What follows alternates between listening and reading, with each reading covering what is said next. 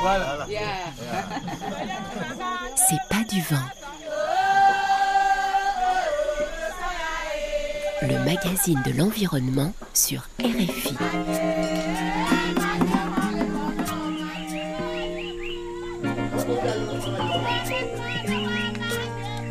Anne-Cécile Brun. Chaque année entre un milliard et un milliard et demi de smartphones sont vendus dans le monde. Si vous ajoutez les ordinateurs et leurs écrans, l'électroménager, petits ou grands, et l'ensemble des objets connectés, vous obtenez une quantité vertigineuse d'objets qui, un jour ou l'autre, finit à la poubelle, ou plutôt dans des décharges à ciel ouvert en Afrique, en Asie ou en Amérique du Sud. Selon l'Organisation mondiale de la santé, les déchets d'équipements électriques et électroniques représentent le flux de déchets solides qui connaît la croissance la plus rapide au monde, plus 20% en 5 ans. 75 millions de tonnes d'ici 2030. Ces déchets sont toxiques. Plus de 1000 substances ont été répertoriées, cuivre, plomb, mercure, arsenic, nickel, or. Et comme elles ont de la valeur, ce sont les travailleurs du circuit informel de la récupération qui les extraient au détriment de leur santé et de l'environnement. Pourtant, il existe des solutions, il y a des filières entières à créer. Nous vous emmènerons au Cameroun, à Yaoundé, où l'association Solidarité Technologique montre la voie à suivre, mais elle est en concurrence directe avec les ferrailleurs du quartier de Tsinga et Lobi qui vivent grâce et au milieu de ces déchets toxiques. Quelle est l'ampleur du phénomène et comment y faire face Nous en parlons tout de suite avec notre invité. C'est pas du vent. Sur RFI. Bonjour Charlotte Nita. Bonjour. Vous êtes la directrice de l'association Robin des Bois qui nous accueille euh, aujourd'hui dans ses locaux situés dans le quartier de Belleville, dans le nord de Paris. Depuis près de 40 ans, Robin des Bois dénonce hein, les trafics d'animaux, de végétaux et les pollutions en tout genre. Et vous vous intéressez depuis longtemps aussi aux déchets électroniques. Bien entendu, parce que comme vous l'avez dit, euh, c'est un flux euh, qui est constant et qui est de plus en plus euh, important avec des matériels, des équipements qui sont de plus en plus variés, avec des durées de vie de plus en plus courtes, parce qu'il y a une course à la promotion, à la mode, au renouvellement de, ces équipements. Et cette course à la technologie, à la miniaturisation aussi, a été accélérée avec le Covid, puisqu'il y a eu de plus en plus de télétravail et un bond du renouvellement des équipements euh, dans les foyers. Et cette course euh, à l'achat, au renouvellement, n'a pas été accompagnée en parallèle d'une mise en place de structures adaptées pour gérer le flux de, déchets. Il n'y a pas eu d'anticipation sur euh, comment traiter, comment éco-concevoir ces équipements pour faire en sorte qu'en fin de vie, ils soient traités avec le moins de difficultés possible et dans les meilleures conditions pour ceux qui allaient réaliser ce travail et puis aussi dans les meilleures conditions pour l'environnement. Alors c'est très difficile évidemment de donner des chiffres. Hein. Je disais en introduction de l'émission, plus 20% en 5 ans, euh, plus de 70 millions de tonnes d'ici 2030. Est-ce que c'est un bon ordre de grandeur? C'est des chiffres euh, à la louche euh, qui sont euh, estimés par les organisations internationales. Donc, grosso modo, je pense que ça doit être près de la vérité. Cependant, le chiffre de 70 millions de tonnes d'ici 2030, c'était une évaluation avant le Covid. Et on a vu que, par exemple, en Europe, il y avait une progression de plus 20% d'achat des ordinateurs au moment du, de la généralisation du télétravail. Donc, c'est des chiffres certainement à revoir à la hausse. Alors seulement 17%, euh, là aussi un chiffre à prendre avec des pincettes, mais seulement 17% de ces déchets seraient correctement collectés et recyclés. C'est extrêmement peu on va pas dire que c'est ridicule parce que c'est toujours ça de prix, mais euh, étant donné que quand même c'est des équipements qui à l'achat coûtent cher et donc euh, on pourrait croire que puisqu'ils coûtent cher, euh, leur gestion en fin de vie a été anticipée. Donc c'est c'est vraiment pas grand chose et toute la difficulté c'est trouver la, la, la, solution pour les 83% qui restent et de mettre en place ces solutions de manière opérationnelle sans compter puisque malheureusement ça faut quand même à court terme en tout cas faire euh, son deuil sur euh, euh, les Google, Apple, Facebook et, autres Amazon qui sont parmi les premiers bénéficiaires de cette course à l'équipement. Il n'y a pas le principe du pollueur-payeur pour ces déchets-là, c'est-à-dire à partir du moment où on met un produit qui contient des déchets électriques et électroniques, on doit être en, charge de le récupérer pour le traiter Si vous avez, euh, en tout cas pour le, marché européen, vous avez euh, une écotaxe, c'est-à-dire qu'au moment où vous achetez, depuis quelques années, quand vous achetez l'équipement, il y a une participation de l'acheteur aux frais de traitement du déchet en fin de vie. Le problème, c'est que on est dans un marché mondial euh, avec une massification des échanges par porte-conteneurs, trop peu de contrôle, et donc ça coûte beaucoup, beaucoup, beaucoup moins cher d'expédier ces déchets euh, à l'étranger, en particulier en ce qui concerne l'Europe, vers le continent africain, que euh, de les euh, traiter ici. En Europe, à titre de comparaison, on est dû à 200, 300 euros la tonne pour traiter ce type de déchets. Tandis que si vous les expédiez en disant non, non, mais vous inquiétez pas, c'est pas du déchet, ça peut toujours servir, c'est du réemploi, ça pourrait être utile aux populations locales. Bref, si vous mentez que ce n'est pas un matériel de réemploi, mais que c'est un déchet, vous faites des économies considérables donc il y en a qui en profitent, bien entendu, et il n'y a pas assez de contrôle dans les ports euh, européens pour vérifier euh, qu'il n'y a pas ce flux continu de, déchets, des trois œufs, mais aussi déchets plastiques, textiles aussi. Euh, il y a beaucoup de textiles soi-disant récupérables et réutilisables qui en fait sont des textiles complètement pourris avec éventuellement des puces de lit en prime. Donc c'est pour ça que ces 87% de déchets qui ne sont pas correctement recyclés se retrouvent essentiellement donc en Afrique, en Asie, c'est ça, alors ça va dépendre des, continents. La, la, filière euh, illégale privilégiée euh, depuis l'Europe, c'est euh, l'Afrique. Depuis les États-Unis, ça va être majoritairement vers l'Asie. L'Australie aussi, ça va être vers l'Asie. donc suivant les opportunités, les lignes régulières des portes-conteneurs, il va y avoir un flux continu vers, vers le pays où ça coûte le moins cher, puisque c'est là où il y a le moins de contrôle et c'est là où les normes sociales et environnementales sont les moins mises en œuvre. Alors qu'il y a des conventions internationales qui limitent euh, la circulation de ces déchets, je pense à la Convention de Bâle par exemple. Absolument. Alors c'est là où euh, c'est un échec de la communauté internationale, c'est-à-dire que il y a eu quand même depuis euh, les années 80 des soubresauts et des prises en main, des électrochocs même, euh, de par l'exportation de déchets toxiques vers vers les pays notamment africains. Et suite à ça, il y a des conventions qui ont été signées. D'abord, il y a eu la convention de Lomé, Bamako, la convention de Bâle. Le problème, c'est que ces conventions interdisent l'exportation de déchets dangereux, de déchets dans les pays qui n'ont pas les capacités de de les traiter convenablement, mais on laissait une porte ouverte, c'est celle du réemploi. À savoir que si votre ordinateur il est euh, euh, considéré comme pouvant continuer à être utilisé, là l'exportation peut être autorisée puisque c'est pas un déchet, c'est un, équipement de seconde main. Et euh, bah, bien entendu, il y en a qui sont engouffrés dans, la brèche et, et qui l'exploitent à fond avec des risques, donc, on le disait, très importants pour la santé des populations et pour l'environnement, puisque tous ces biens de consommation euh, contiennent euh, des substances euh, toxiques en grande quantité. On parle de plus de 1000 substances. Alors le 1000 substances, c'est 1000 substances toxiques entre ce qu'il y a dedans et ce qui va être produit si vous faites du brûlage à l'air libre ou bien que vous traitez par exemple les circuits imprimés dans des bains d'acide. Donc c'est 1000 substances qui sont dans l'équipement ou expulsées de l'équipement quand il est mal géré. Et effectivement, c'est un, un cocktail toxique où on retrouve à la fois donc euh, euh, tous les métaux lourds les plus problématiques comme le plomb et le cadmium qui sont des, neurotoxiques. On va retrouver aussi euh, des retardateurs de flammes ou des produits justement destinés à éviter que en cas de court-circuit dans votre ordinateur ou votre télé, elle prenne feu trop rapidement. Donc il va y avoir des composés bromés, il va y avoir des PCB. On va retrouver aussi du chrome qui potentiellement peut attaquer l'ADN et a fortiori si vous ne les gérez pas convenablement euh, dans un milieu protégé avec vous-même des équipements de protection individuelle, c'est-à-dire des masques, mais des masques adaptés, hein, pas des trucs anti-poussière, euh, vraiment des, masques à forte protection, des gants, etc.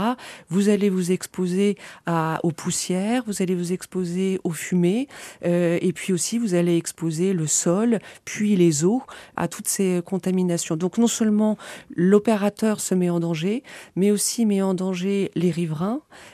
On l'a vu, ça sur certains sites de récupération informelle, des gens qui ne travaillent pas sur les sites de récupération sont quand même exposés, même s'ils sont à plusieurs euh, kilomètres. Et puis vous allez contaminer les eaux, euh, éventuellement les poissons s'il y a une rivière. Euh, tout ça, ça finit dans la lagune, ça finit dans la mer, donc ça contribue à, l'insalubrité de, de, de l'environnement. Alors pour prendre conscience de ce que deviennent ces déchets électriques et électroniques, je vous propose d'aller au Cameroun, à Yaoundé. Selon les chiffres officiels, 77 000 tonnes de ces déchets sont produits chaque année dans ce pays. Nous avons rendez-vous dans le quartier de Tinga et Lobby, le quartier des ferrailleurs, avec Silver Wanji. Il dirige l'exploitation du centre de recyclage de l'association Solidarité Technologique. Alors euh, bonjour, moi c'est Silver Wanji, euh, responsable de façon technique au centre de recyclage de Solidarité Technologique. Où est-ce que nous sommes là? Nous sommes ici en plein cœur du, quartier Tinga et Lobby. En fait, c'est dans le secteur du, du recyclage, le secteur informel dans ce qui concerne les décroiseux, déchets d'équipements électriques et électroniques. Alors on voit autour de nous, il y a plein de gens qui euh, essayent justement de, récupérer euh, plein de matières. Quelles sont les matières les plus recherchées? Alors ici, euh, ils récupèrent un peu de tout. Hein. généralement, généralement de la matière qui a de la valeur. Parce que ce qui est polluant, ils s'en foutent de ça. Donc pour citer, il y a de la ferraille, du cuivre, de l'aluminium, des batteries au plomb qui parviennent avec des moyens qu'ils ont mis sur pied eux-mêmes à la main qui parviennent à récupérer et quand ils ont du stock, ils peuvent le faire livrer ce doigt-là à des personnes qui à leur tour font exporter. Alors on a vu en, arrivant, il y, a un petit peu de tout. Hein. Il y a les déchets électriques, les déchets électroniques, il y a aussi des voitures. Effectivement, euh, comme j'ai dit tout tantôt, ils prennent tout, ils récupèrent tout à la base. Mais maintenant, arrivé ici, ils récupèrent la matière qui les intéresse. Il peut y avoir des camions qui achètent dans des, des propriétaires, des vélos comme on a vu tout à l'heure qui viennent dans des brocantes, c'est-à-dire qui viennent de l'Europe, des matières de décroisées qui récupèrent soit chez des ménages ou dans des structures qui, qui rachètent. Parce que l'essentiel de ces déchets euh, électriques et électroniques viennent d'où? L'essentiel, comme je l'ai dit, soit des ménages et soit des structures.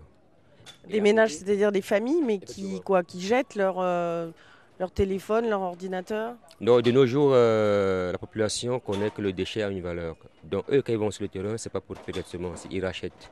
Ils rachètent en donnant, même si c'est un prix symbolique, aux familles. Donc ils font du porte-à-porte? Effectivement, ils font du porte-à-porte. Euh, par moment, vous allez les voir avec les sacs, ils se baladent partout dans le quartier. En généralement, en criant... Il euh, faut laisser passer, là. Il y a un monsieur avec plein de, Un monsieur avec, qu'est-ce que c'est ça? Attendez, on va reculer. Ça, par exemple, c'est de l'aluminium qu'ils ont récupéré. Soit en cassant des camions qu'ils ont récupéré quoi, hier et avant-hier. Et ça, ça se revend cher? Euh, Pas vraiment, mais je ne peux pas vous dire cher ou moins cher. Ça dépend de, comment ils ont racheté et comment, ils vont vendre. Généralement, les prix sont euh, standards sur le marché. Mais s'ils l'ont racheté euh, à un prix très bas, ils vendent aussi un bon bénéfice, par exemple. Donc vous disiez du porte-à-porte auprès des familles où ils rachètent les, déchets. Et sinon, c'est auprès des entreprises Généralement, euh, ils font du porte-à-porte dans les familles où ils rachètent. Si ce n'est pas euh, des familles, c'est les entreprises. Soit s'ils ont un contrat dans l'entreprise, et puis quand les déchets sont là, on les appelle, ils viennent racheter carrément pour venir faire le travail ici. Alors là, il y a un monsieur justement qui travaille ici, vous pouvez nous le présenter? Ouais, c'est l'un de nos partenaires euh, avec qui, vous savez, dans le métier du recyclage, on apprend tous les jours. Moi, ce qui m'apporte aujourd'hui, c'est que je me suis tellement lié au secteur informel pour apprendre, parce que pour dire vrai, ils ont de la maîtrise, ils ont de la maîtrise pour récupérer les, matières. Donc ici, euh, c'est comme ma famille à Tchengaï Ils sont comme mes frères. Ben, il, va, il va vous dire en quelques mots comment ils procèdent, si vous voulez bien. Bonjour monsieur. Oui, bonjour. Je peux vous demander de vous présenter? Oui, je suis Alain Dissali. Allah Dissali, mon nom. Je suis à Tchingaï Lobby. Je suis dans le domaine des ferrailles. Ça fait déjà 20 ans. Je suis dans le domaine des ferrailles. C'est ça qui nourrit mes familles et mes enfants. C'est ça que j'envoie les enfants à l'école. On va s'éloigner juste un tout petit peu parce qu'il y a beaucoup, beaucoup de bruit là, si ça ne vous dérange pas. C'est normal, hein, tout le monde travaille ici. Ah, je suis en train de payer les ferrailles. On peut souvent le faire, on prend le sac, on passe se balader en ville. Le patron enlève l'argent, il nous donne. On part dans un garage, dans un quartier, on nous appelle, on nous vend le, déchet de fer, ce qu'ils ont, ce qui est jetable. Hein. Nous, on achète. Là où alors on amène ça au patron, le patron pèse ce qu'on trouvait. Allez-y, allez-y, passez.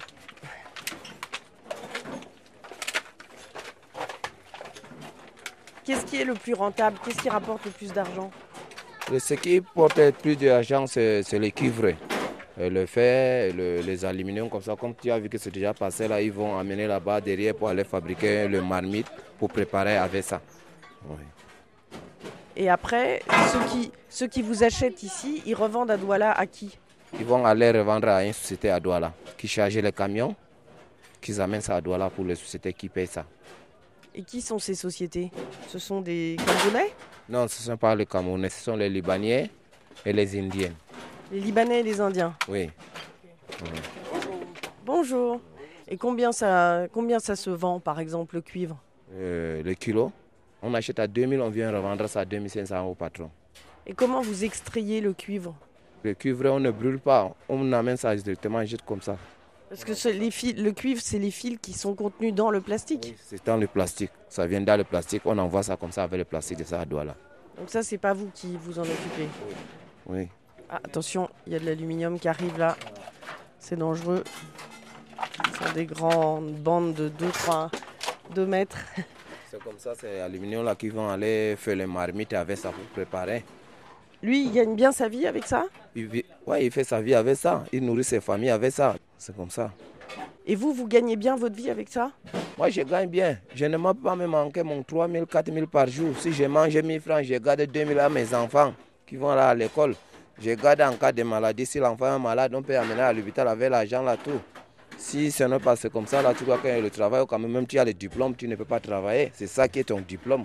Même tu as le diplôme, tu le travailles. Et il faut que seulement que tu travailles au gouvernement. Non, c'est impossible. Oui. Les fonctionnaires, c'est difficile de devenir fonctionnaire. C'est difficile de devenir euh, fonctionnaire. Même ça, là, je suis un fonctionnaire. Je gagne mon goût de pain. Mes enfants, ils dorment bien. Moi, je dors bien chez moi à la maison. Je me réveille bien, je rentre bien chez moi à la maison. Et il y a combien de personnes qui travaillent avec toi? Les gens qui travaillent avec nous, on a un nombre de plus de 40 personnes dans nos dépôts. Et ça fait vivre tout le monde. Oui, ça vit, ah, ça, oui, tout le monde vit. Et la plupart des déchets qui arrivent, ce sont des déchets, donc j'ai compris que vous collectez localement, mais est-ce qu'il y a beaucoup de déchets qui arrivent de l'étranger? Non, les déchets qui viennent de l'étranger, il y en a souvent un peu. On passe souvent à Garomblé, on traverse, on arrive au, au niveau de Centrafrique. Il y a souvent, on part au Guinée. Comme ça, on ramasse, on amène souvent. Et qu'est-ce que vous avez le plus? C'est du fer, du cuivre? Ce qui est beaucoup de fer, c'est le fer. C'est le fer qui est trop beaucoup. Et le fer, ça se vend combien? Le kilo de fer ici, là, actuellement, nous, on achète ça à 50 le kilo, on vend ça à 100 francs. Oui, on gagne 50 francs. Silver Manji voulait intervenir? Ouais, euh, justement sur du cuivre. Ça ne se trouve pas comme de la ferraille où tu trouves 5 kg de cuivre à racheter. Ça, ça sort généralement des bobines, des moteurs. Donc quand ils ont racheté des équipements, ils vont venir casser, sortir des petites bobines. Ils vont casser, parfois mettre dans du feu pour récupérer du cuivre. C'est pour ça que ça a une valeur très grande sur le marché. Et est-ce qu'il y a des enjeux sanitaires derrière tout ça? Quand vous voyez autour de vous, vous comprenez tout. C'est compliqué ici, euh, c'est compliqué. C'est compliqué. C'est pourquoi aujourd'hui, euh, sans se cacher, on interpelle le gouvernement pour faire quelque chose. Soit les accompagner dans la formation sur le recyclage, soit créer un centre où ils viendront tous travailler et que constamment, que ce ne soit pas des habitations à côté, ce serait bien. Oui, Parce que là, les gens habitent où ils travaillent, donc ils sont entourés des déchets. Je vais vous montrer même les chambres ici, là-dedans. On habite, il y a les familles, sont derrière là, tout. On habite là. Oui. C'est pour cela que tu vois qu'on manque. On est nombreux. Il y a beaucoup de jeunes qui travaillent ici. Oui, on voit sans arrêt des jeunes qui passent là. Oui. Mais est-ce qu'il y a des maladies? Est-ce qu'il y en a qui tombent malades? Non, les malades, là, souvent, tu sais qu'il y a souvent un moment qu'il y a les maladies. Tu vois comment l'endroit que nous, on habite, il y a souvent le, les grattes, grâce ça gratte le gal, ça gratte les enfants qui travaillent, oui. C'est tout, là, tout, tout, oui. La toux, ils toussent beaucoup Oui, tous beaucoup. Pourquoi? À cause des fumées? Si tu ne vois pas les poubelles là que tu vois là, c'est ça qui fait le fumet là. Si ça entre dans le tout là, ça va dans le tout. Ah, C'est vrai qu'on est entouré là, on est dans une petite rue euh, euh, entourée de. On marche sur des déchets, de part et d'autre, il y a des bâtiments en bois et en ferraille. C'est là où habitent euh, tous ceux qui travaillent dans ce quartier. Silver, vous vouliez dire? Oui, justement, parlant de- des maladies, il y en a constamment, ça ne peut pas manquer. Ah, on va laisser passer. La ferraille qui continue à passer. Ouais, pour les maladies, vous voyez euh, les enfants qui passent avec des, des gros morceaux de ferraille, ils n'ont pas de protection, pas de gants de travail. Le petit garçon qui est passé, là, il avait 7-8 ans, quoi. Oui, il n'a pas de gants de protection, c'est-à-dire que parfois c'est des coupures, euh, c'est des pieds qui vont se couper dans, dans le verre au sol. Constamment, c'est la toux à cause des fumées qu'ils inhalent. Parce que tout est brûlé ici à la flamme, hein. que ce soit des pneus de véhicules, euh, des plastiques, n'importe quoi, pour récupérer la matière importante à l'intérieur. Et vous voyez des familles qui sont là, c'est des enfants qui vont inhaler, c'est des toux chroniques. Et constamment, la poussière qui colle là et tout, c'est légal. Et à la fin, euh, pas de moyens pour se soigner. C'est le pire aussi de la chose. Les soins au Cameroun, ce n'est pas des bons soins médicaux, ce n'est pas donné à n'importe qui. Donc vous comprenez que c'est dangereux ça. Et on sait combien de personnes à peu près travaillent ici dans ce quartier? Ben, Ils sont nombreux, hein. ils sont nombreux aujourd'hui, on ne peut pas compter. Parce que vous avez vu, euh, ils sont étalés au moins sur 2 km là, du bleu côté jusqu'au bout de la route. Et ça continue même après la route. Tout le quartier en fait, c'est tout le quartier.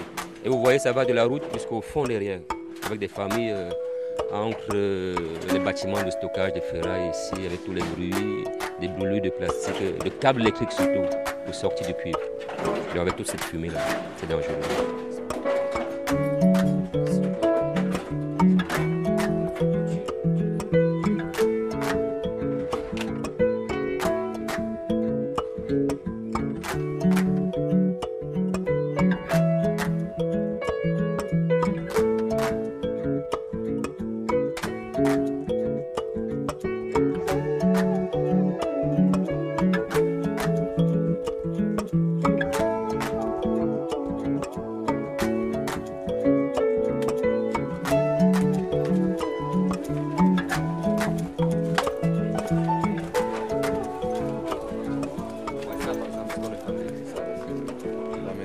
Familles qui habitent. Tu vois comme l'enfant n'est pas là à l'école aujourd'hui, il est là à la maison au quartier, il fouille la poubelle. Vous trouvez lui-même, peut-être il peut aller chercher ce qu'il va acheter les beignets avec ça. Donc là, il cherche justement du, du cuivre ou du fer ou des petits. Ça, il cherchait de fer. Il cherchait de fer. S'il trouve son 2 kg, 1 kg, il trouve 100 francs, il va aller payer son beignet. Oui, il cherchait comme ça. C'est-à-dire que devant nous, pour décrire aux auditeurs qui n'ont pas l'image, puisque c'est la radio, il y a un grand tas de, déchets de à peu près 2 mètres de hauteur. Il y a un petit garçon qui est devant avec son, sac et qui essaye de trouver euh, du fer pour euh, aller acheter des petits beignets. Et autour, c'est comme une petite place, mais autour, il y a des maisons euh, en bois où habitent les gens, donc au milieu des, déchets. On va aller voir là où on fond l'aluminium.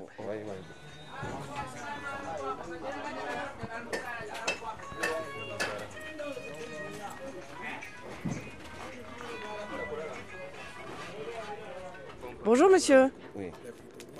On est journaliste à RFI, on fait un reportage sur le recyclage des déchets électriques et électroniques. Là, là il y a un feu, qu'est-ce qui se passe sur ce feu? Là, c'est un, une fonderie. Bon, c'est pour fondre l'aluminium, oui, pour transformer en, en, la matière que nous avons besoin. Que ce soit les marmites, que ce soit des cuillères, que ce soit des moules de gâteaux, tout. Oui. Nous fondons comme ça pour transformer. Bon, à l'intérieur, nous avons l'atelier du moulage. Puis nous moulons ici, nous prenons le liquide là et nous reversons dans ce que nous avons moulé. On peut aller voir l'atelier de moulage? Donc là, on quitte le feu, on rentre à l'intérieur de la maison. Et à l'intérieur de la maison, il y a différents... Ce sont quoi Des petits carrés en terre dans lesquels vous avez fait des trous pour faire quoi? Les petits carrés en terre, là, c'est c'est le résultat de ce que nous voulons à la fin. Donc ça, c'est nous sommes en train de mouler les mesurettes. Les mesurettes euh, avec lesquelles on va au marché, les arachides, un peu de tout. C'est ça que nous sommes en train de mouler. Quand l'aluminium est fondu, vous le mettez dans les trous qui sont euh, dans... C'est des carrés de à peu près 20 cm par 20 cm dans lesquels il y a quatre trous. Et chaque trou est un petit moule. Oui, chaque trou est un petit moule. Chaque trou représente une mesurette. Pour vendre au marché les doses Les arachides, le sel, un peu de tout. Oui, donc pour les commerçants en général. Donc l'aluminium, il a été acheté. Il a été acheté combien? L'aluminium maintenant, ça nous revient trop cher parce que nous n'avons même plus le niveau d'acheter puisque l'aluminium, ça part maintenant sur Douala. À Douala, c'est les Indiens qui transforment ça, ils viennent recycler, ils rentrent avec et prennent le kilo, le kilo un peu plus cher là-bas.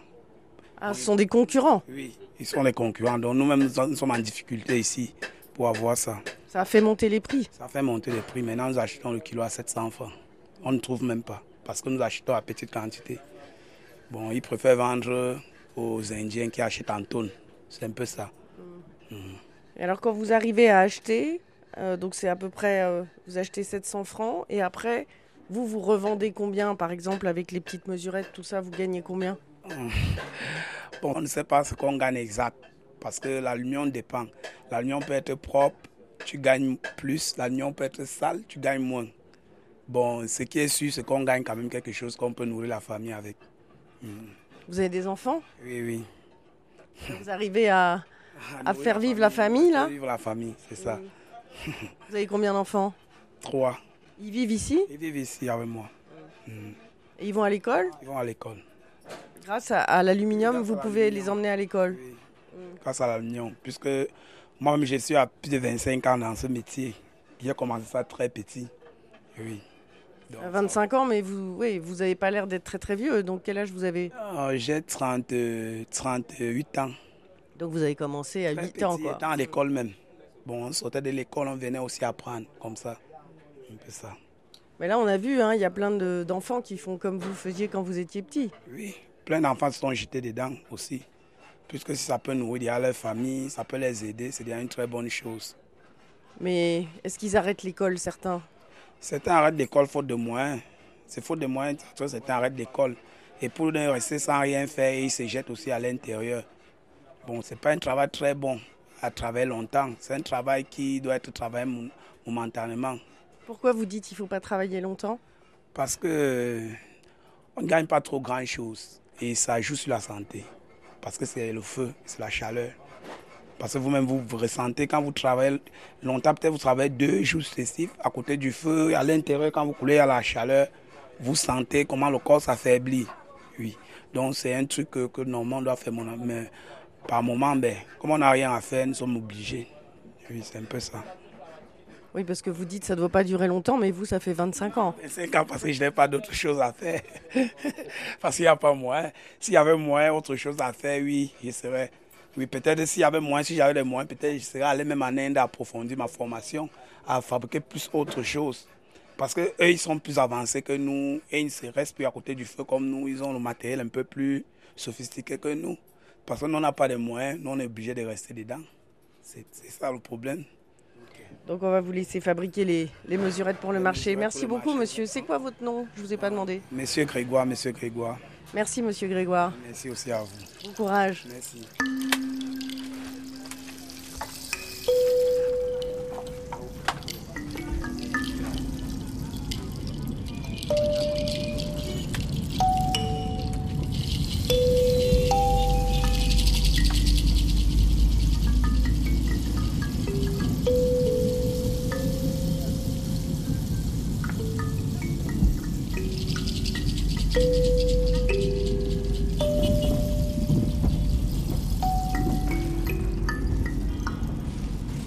Avons roulé euh, près d'une heure pour euh, arriver euh, ici au siège de Solidarité Technologique, dont vous êtes le directeur technique, Silver Wange. Expliquez-nous ce qui se passe à côté de nous là. Actuellement, donc, les éléments sont en train de, de faire une séparation de- sur les plastiques. Les éléments, vous voulez dire les, les messieurs Les qui sont là Oui, oui, oui, oui. Bon, quand je parle des éléments, c'est mes collaborateurs qui sont en train de faire une séparation sur les plastiques. Parce que là aussi, euh, les plastiques, comme je vous disais, c'est une grande typologie en fait. Vous allez trouver euh, beaucoup d'éléments, beaucoup de familles de plastiques. Là, il faut séparer par catégorie et par couleur. Ce sont les exigences de- des recycleurs qui, euh, à la fin, vont récupérer pour en faire de nouveaux produits. Alors, Solidarité Technologique est homologuée par le ministère de l'Environnement, donc ça vous oblige à avoir euh, une ré- réelle rigueur dans euh, le recyclage des matières. Vous m'avez fait visiter, euh, parce que c'est le site est, assez vaste, hein, il y a beaucoup de, hangars différents et chaque hangar a une fonction. Alors, euh, par exemple, il y a tout ce qui concerne les néons. Effectivement, le site est organisé de, façon à pouvoir traiter chaque produit dans un espace bien app- approprié pour justement éviter de faire disperser les, les matières polluantes. Et là, chaque opérateur qui est affecté à un site à des épis appropriés pour faire le traitement. Donc là, on a par exemple visité euh, la salle de traitement des néons, où le mercure euh, est traité, où les fûts euh, à la fin sont scellés hermétiquement pour éviter que le mercure s'échappe. On a visité la salle de traitement des dalles. Les dalles, c'est nos écrans d'ordinateur, nos téléviseurs qui sont aussi bourrés de lampes à décharge qui contiennent du mercure. Là également, il faut être précis dans le traitement pour séparer les différentes fractions et éviter que les lampes se cassent et laisser évaporer le mercure. On a visité la salle de traitement des tubes cathodiques, les téléviseurs, euh, depuis avant là. Il faut séparer les différents verres, qui aujourd'hui le verre au plomb est un problème pour nous parce que le traitement ne se fait pas encore au Cameroun. Donc tout est lié à l'export et ça, a un coût énorme sur le traitement. Et ça qui rend l'activité difficile concrètement au respect des rues, qui eux ne font pas le travail jusqu'à la fin. Ils récupèrent la matière qui les intéresse, le reste c'est dans la rue, dans le feu et à la poubelle. Et donc là où nous étions tout à l'heure, il y a plein de mercure partout. Effectivement, on a visité le site, de par les images, de par ce qu'on a vu, des familles qui vivent à côté. C'est des câbles électriques qui sont brûlés à même le sol, c'est des tubes cathodiques qui sont cassés à même le sol. Ils récupèrent les cartes électroniques, des bobines pour extraire du cuivre, et tout le reste est cassé, déversé dans la nature. Et c'est de la pluie qui tombe, la nappe phréatique qui est souillée, et plein de choses à côté. Donc par exemple, là derrière nous, il y a un tas de plastique bromé. C'est une variété de plastique, euh, pareil, qui n'est pas recyclé. Donc il va falloir que vous l'expédiez. Euh, vous parliez euh, des verres au plomb, des néons. pareil, ils sont dans des fûts, vous allez devoir les, expédier. Tout ça, ça a un coût. Au lieu de vous rapporter, ça vous coûte de l'argent. Effectivement, toutes ces matières polluantes aujourd'hui, c'est ça la grosse difficulté. Le plastique bromé, par exemple, c'est du plastique qui n'est pas recyclable. Le Cameroun n'a pas encore de filière jusqu'à présent qui peut les traiter de façon définitive. On a des verres au barium et des lampes à décharge, c'est-à-dire les néons. Tout ça nous coûte énormément. Alors, du coup, ça devient compliqué de, les récupérer gratuitement chez des personnes, des entreprises et les faire traiter parce qu'à la fin, si on n'a pas de grosses subventions, si on n'est pas accompagné par le gouvernement, ça devient un gros problème pour nous. Sinon, on va récupérer, stocker et à un moment donné, abandonner le site parce qu'il n'y a pas de moyens l'expédition de ces produits très polluants. Donc aujourd'hui, vous gagnez de l'argent avec quoi? Aujourd'hui, on gagne de l'argent euh, grâce aux subventions. C'est vrai, il y a des entreprises aujourd'hui qui euh, nous sollicitent et qui payent un coût pour le traitement de ces déchets, mais puisque la fréquence n'est pas assez énorme, si on attend que ces entreprises-là, le travail à un moment donné euh, doit s'arrêter. Parce qu'il y a des, véhicules qui font entretenir, et du personnel, il y a des taxes administratives qu'il faut payer. Donc derrière, sans subvention, ça devient compliqué. Et vous êtes en concurrence directe avec le quartier de Tinga et Lobby où on a vu euh, le recyclage que l'on dit donc informel. Effectivement, la, grosse concurrence aujourd'hui, c'est le, secteur informel qui, eux, euh, débouchent de l'argent assez suffisamment pour acheter des déchets parce qu'ils ne font pas du traitement. Ils récupèrent ce qui a de la matière parce qu'ils vont soit le revendre au Sugwala ou chez des, gros racheteurs de, de métaux et se font de l'argent. Mais derrière, ils n'ont pas de l'argent pour débourser au traitement quelconque. Donc du coup, nous, on ne peut pas se permettre de, faire ce qu'ils font. Parce qu'on est agréé pour faire le traitement, il faut qu'on le fasse bien. Mais vos matières recyclées, vous ne les vendez pas plus cher qu'eux finalement? Ben non, les coûts sont pratiquement les mêmes. Les coûts sont les mêmes. Les coûts sont pratiquement les mêmes. Et juste au-dessus, euh, il y a un atelier de recyclage des ordinateurs, parce que le meilleur déchet, c'est quand même celui qui n'existe pas. Donc ça, c'est tout à fait complémentaire à votre activité. Euh, complémentaire, effectivement, parce que euh, l'importance même du recyclage, c'est de donner une seconde vie à l'équipement. C'est-à-dire que recycler pour une seconde vie est toujours mieux que recycler pour en faire un déchet. Donc aujourd'hui, avec les techniciens que nous avons, quand l'équipement arrive, la première solution, c'est de donner une seconde vie et après, de le vendre à vil prix chez les populations ou en faire des dons dans les écoles euh, pour que les enfants s'initient à l'outil informatique aujourd'hui. Par exemple, un ordinateur qui a été euh, remis euh, en marche chez vous grâce au travail de, recyclage, vous le vendez combien? Oui, En termes d'euros, on parlera peut-être de 30 euros, un ordinateur, oui. En visitant votre site, ce qui est frappant, c'est que tout est extrêmement bien rangé, c'est très calme, les salariés qui sont là travaille dans des bonnes conditions. Il y a un contraste très très fort évidemment avec euh, Tsinga et Lobby. Et pourtant, vous n'êtes pas soutenu, vous n'êtes pas accompagné parce que finalement, euh, les pollutions liées à toutes ces matières dangereuses et plus généralement, la protection de l'environnement, n'est pas du tout une priorité oui, à Tchinga, on l'a remarqué, hein, l'environnement pour eux, ça ne leur dit rien, c'est ce qui rentre dans la poche qui est important. Ben, nous, derrière, parce que le gouvernement nous a donné un agrément pour traiter les déchets, parce qu'il y a des grandes structures, des grandes organisations, des ONG qui nous subventionnent, qui nous accompagnent dans le traitement des déchets, il faut qu'on fasse le travail bien. Même si aujourd'hui euh, on ne gagne pas réellement dans ce qu'on fait, mais il faut déjà présenter ce qu'on fait et bien le faire afin d'encourager ces organisations à nous pousser vers de l'avant. Vous démontrez que c'est possible, mais alors il y a un centre de formation euh, juste en face que vous aviez créé pour former justement au recyclage et aujourd'hui vous l'avez fermé. Pourquoi?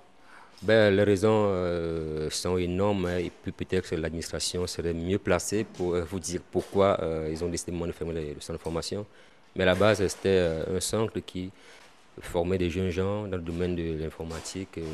Donc, sur sept employés à l'atelier aujourd'hui, on a six qui sont du centre de formation. Donc, c'est vraiment désolant qu'aujourd'hui, ils ne soient plus en train de tourner. C'est mon avis. Hein. À mon avis, c'est désolant.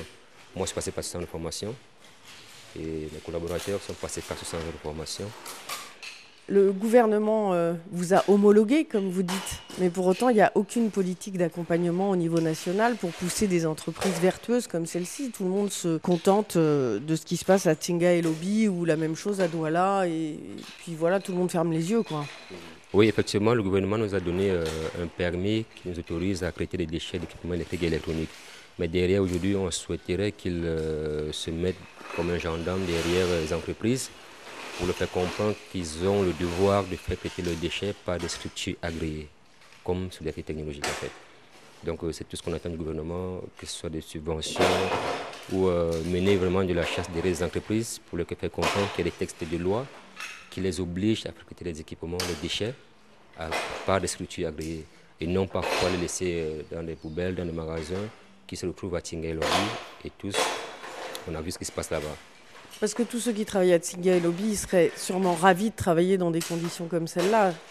Bien sûr, euh, ils seraient ravis. Et même le gouvernement se ferait mieux aujourd'hui.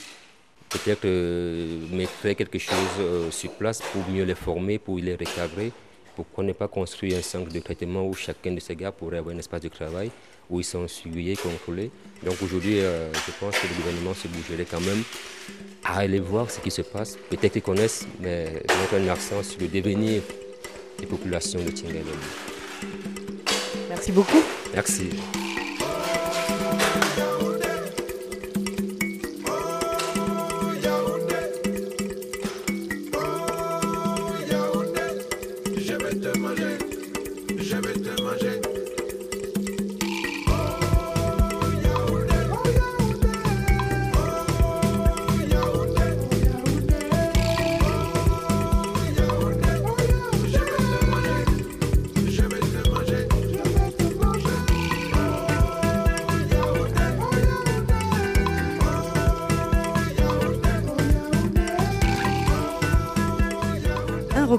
Réalisé par François Porcheron que vous pouvez retrouver en vidéo sur les réseaux sociaux de C'est pas du vent et sur ceux de RFI. Charlotte Nittard, je rappelle que vous êtes la directrice de l'association Robin des Bois qui nous accueille dans ses locaux aujourd'hui situés dans le quartier de Belleville dans le nord de Paris. Comment est-ce que vous réagissez globalement à ce reportage? Bah, Il est très intéressant puisqu'on connaît les reportages euh, sur les montagnes de déchets à proximité euh, des ports d'Afrique de l'Ouest, euh, de déchets importés. Mais là, ce reportage attire notre attention sur le gisement euh, local, finalement, sur la production de D3E euh, euh, sur place au Cameroun. Et donc, c'est intéressant, puisqu'on est loin de la mer, on est à 230 km de la mer à peu près. Donc, ça montre comment une ville, une mégapole de 4 millions d'habitants doit aussi gérer ses propres déchets pour éviter que ça parte éventuellement vers un autre pays africain. Et on a deux filières dans ce, ce reportage. On a la filière récupération informelle et la filière récupération formelle qui offre à ses opérateurs des équipements de protection individuelle, qui euh, prend la peine d'exporter les déchets finaux qui ne sont pas recyclables sur place euh, et donc ça lui coûte cher. Ça lui coûte cher forcément, euh, beaucoup plus cher que d'abandonner ça sur une décharge à ciel ouvert sur un, terrain vague. Et ça montre toute la complexité et l'importance qu'il y aurait pour les pouvoirs publics de faire en sorte que le savoir-faire de la filière informelle soit transformé, reconverti en filière formelle pour à la fois euh, les opérateurs en eux-mêmes et puis pour aussi les sols, les sous-sols et les eaux de Yaoundé. Mais cette situation au Cameroun, elle est emblématique de ce qui se passe euh, finalement dans de nombreux pays du monde. Les autorités se reposent, on l'entend bien dans le reportage, hein, sur le secteur informel sans s'inquiéter des conséquences euh, pour la santé des habitants et leur environnement. Il n'y a même pas eu de soutien pour, euh, par exemple, l'atelier de formation de solidarité technologique. On entend qu'ils ont été totalement abandonnés par le gouvernement. Ça, c'est euh, absolument pas normal parce qu'on sait bien, quel que soit le pays où, on se situe, qu'il faut quand même que les pouvoirs publics euh, assument leurs responsabilités euh, et notamment aident à structurer les filières, à structurer y compris les collectes pour éviter que ce soit des collectes informelles qui, qui aspirent le gisement, parce que là, on voit aussi la concurrence du secteur informel de masse, on va dire, des, des Indiens et des Libanais qui aspirent ce qui est à la tonne, ce qui est le plus intéressant économiquement euh, au détriment des récupérateurs informels euh, qui travaillent euh, au kilo.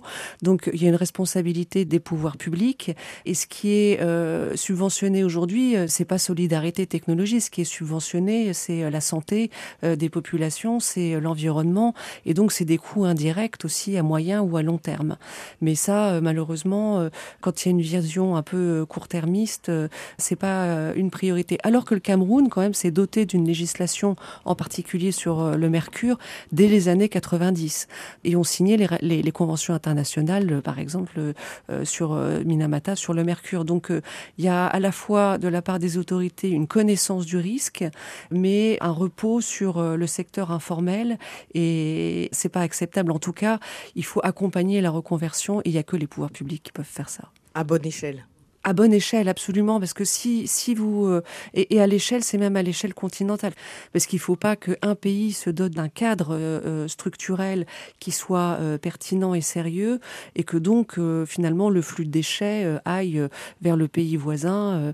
donc il faut que ça soit vraiment une coordination régionale à, à l'échelle d'Afrique de l'Ouest, y compris pour éviter que n'aille dans les métaux de seconde fusion sur place, parce que là, dans votre reportage, il y a le cas très intéressant de l'aluminium, mais il y avait des, études faites par l'école polytechnique de Yaoundé il y a déjà quelques années qui montraient que justement cet aluminium qui sert à faire en particulier des, cocottes, mais des mesurettes, etc., était lui-même plein d'impuretés, et notamment de plomb, à des seuils qui sont au-delà des limites conseillées en tout cas.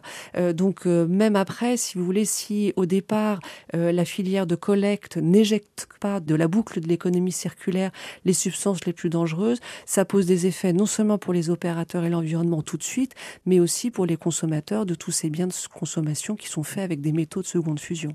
Alors quelles sont vos recommandations par rapport à, à cette situation? Bah, nos recommandations, c'est d'inciter euh, les pouvoirs publics euh, à l'échelle euh, d'Afrique de l'Ouest de s'organiser pour mettre en place une véritable filière, d'autant qu'il y a un véritable savoir-faire. Donc il faut aussi qu'il y ait un transfert de technologie finalement en ce qui concerne la protection des travailleurs qui se fasse depuis d'ateliers modèles comme celui que vous avez présenté de Solidarité Technologie, mais pourquoi pas aussi depuis d'autres pays et d'autres continents pour que euh, y ait euh, une transmission des bonnes pratiques. Il faut donc, pour au moins pour les gisements produits localement, qu'il y ait cette filière qui se mette en place, euh, qui soit sérieuse. Et puis aussi pour éviter qu'il y ait des flux constants de D3E qui arrivent depuis l'Europe. Il faut que là, l'Europe assume ses responsabilités. Donc surveille beaucoup plus le gisement produit par les Européens, surveille beaucoup plus ces ports pour éviter qu'il y ait plusieurs dizaines de conteneurs euh, par jour qui partent euh, remplis de déchets euh, toxiques. Et puis, il faut aussi que dans les pays d'importation, il y ait beaucoup plus de contrôles dans les ports. Et quand j'ai des contrôles, non seulement c'est des contrôles, mais derrière, il faut des sanctions. Et on le voit, par exemple, pour le trafic de drogue, vous avez des navires qui sont saisis. Quand vous saisissez un porte-conteneur et que éventuellement vous mettez une grosse amende de plusieurs millions de dollars à l'armateur, voire au consignataire, ça fait réfléchir toute la chaîne logistique euh, du transport euh, par euh, porte-conteneur au niveau mondial. Et c'est ça qu'il faut faire. C'est pas seulement une amende aux lampistes qui avaient rempli le bordereau de douane. Et au passage, on, l'entend dans le reportage, hein, il y a des vraies filières à créer avec des emplois à la clé. C'est vraiment un domaine économique en pleine expansion qui pourrait être exploité par les autorités pour créer de l'emploi dans les pays. Absolument, c'est un secteur économique et euh, il s'agit absolument pas euh, pour nous de dire qu'il faut décapiter cette économie. Il y a une économie informelle qui existe et qui euh, crée euh, des centaines de milliers d'emplois. Ce qu'il faut, c'est une reconversion, effectivement, avec un accompagnement, parce qu'au début, ça a un coût, parce que la mise en place de ces ateliers, euh, la fourniture des équipements de protection individuelle, etc., ça a un coût, mais il y a aussi un retour sur investissement qui est euh, évident, en tout cas sur euh, le moyen terme. Donc il faut voir au moyen terme, c'est euh, la seule solution. Et puis on l'entend, euh, Silver Wanji en parle aussi dans le reportage, il y a une opportunité de réduire la fracture numérique parce que tous les objets euh, qui sont euh, envoyés en Afrique ou qui sont euh, sur place, comme les ordinateurs qui semblent un peu usagés mais qui mériteraient juste d'être réparés pour être mis dans le circuit en étant revendus moins cher, sont un moyen de donner accès à ceux qui n'ont pas accès à ces outils qui aujourd'hui sont extrêmement importants pour l'éducation, pour créer sa propre entreprise, etc. Donc là aussi, il y a des vrais gisements d'emploi et de création de valeur. Il y a des, vrais gisements de- d'emploi, effectivement. Si vous n'avez pas un ordinateur euh, pour vous connecter à Internet, euh, la vie est quand même beaucoup plus compliquée, euh, même pour l'apprentissage, pour suivre des cours, etc. Donc, il y a moyen de mieux exploiter le gisement pour le réutiliser. Ce qu'il faut, c'est qu'au départ, si vous voulez, il faut éviter que l'ordinateur qui éventuellement pouvait être réutilisé soit abîmé parce qu'il y a des conditions de collecte qui font que il va être encore plus cassé, etc. Alors pour ça, il faut agir aussi au niveau des, euh, des fabricants de ces équipements pour qu'ils fassent des équipements euh, plus robustes, éviter, on l'a dit, l'obsolescence programmée euh, des, équipements, mais aussi des logiciels, parce qu'on n'en parle pas, mais souvent on se retrouve avec un ordinateur qui, le moteur fonctionne, on va dire, mais le logiciel monte plus, donc on est forcé de faire des mises à jour, et puis au bout d'un moment, on peut plus faire de mise à jour. Donc l'obsolescence programmée, c'est le principe de créer des objets qui ont une durée de vie limitée pour que derrière on en rachète d'autres. C'est ça, c'est euh, prendre le consommateur euh, euh, pour un idiot et euh, lui vendre quelque chose en lui disant c'est formidable, c'est robuste, euh, ça vous durera euh, 10 ans. Et puis, euh, moralité, au bout de 2-3 ans, euh, voire moins quand il s'agit des téléphones portables, lui présenter la dernière merveille en lui disant euh, ce que vous avez acheté il y a 2-3 ans, c'est un truc de plouc. euh, euh, et puis d'abord, euh, ça marchera plus parce que les logiciels, ils vont pas pouvoir être mis à jour et vous pourrez plus vous connecter sur Internet ou sur tel site et tel site, euh, plus, plus, plus. Et puis au bout d'un moment, vous en aurez marre. Donc vous allez en racheter un. Donc lutter contre l'obsolescence euh, programmée, euh, favoriser le, le réemploi pour euh, réduire la, la, la fracture numérique, et puis aussi mieux extraire, parce qu'on parle des polluants, mais à l'intérieur des, des, des- de tous ces équipements, il y a aussi des métaux qui, quand ils vont pas dans la nature, au contraire, ont une forte valeur ajoutée. Il y avait une étude qui avait été faite, alors c'est en 2019, et puis bon, c'est des macro-chiffres, donc il faut les prendre avec des pincettes, mais il parlait d'une valeur annuelle, c'était le gisement de 2019, de euh, 57 milliards de dollars, de ce qu'il y avait en métaux à l'intérieur de, tous les, euh, les D3E. Parce que vous avez un peu d'or dans certains téléphones portables, vous avez des terres rares qui valent très cher et qui sont de plus en plus aussi un facteur d'instabilité politique au niveau mondial, de, de, lutte géostratégique euh, de plus en plus exacerbée, donc euh, plus les métaux euh, traditionnels. Donc euh, si on fait ça bien, tout le monde a y l'environnement, mais aussi les économies euh, locales. Merci Charlotte Nittard d'avoir répondu à nos questions. Merci à François Porcheron pour la réalisation de cette émission et à vous, chers auditeurs, pour votre fidélité. Continuez à nous écrire par mail, c'est pas du vent, ou sur les réseaux et à partager nos podcasts à partir de l'application RFI Pure Radio. Prenez soin de vous et des vôtres. Nous nous retrouvons demain, même planète, même heure. Et tout de suite, c'est le journal sur RFI.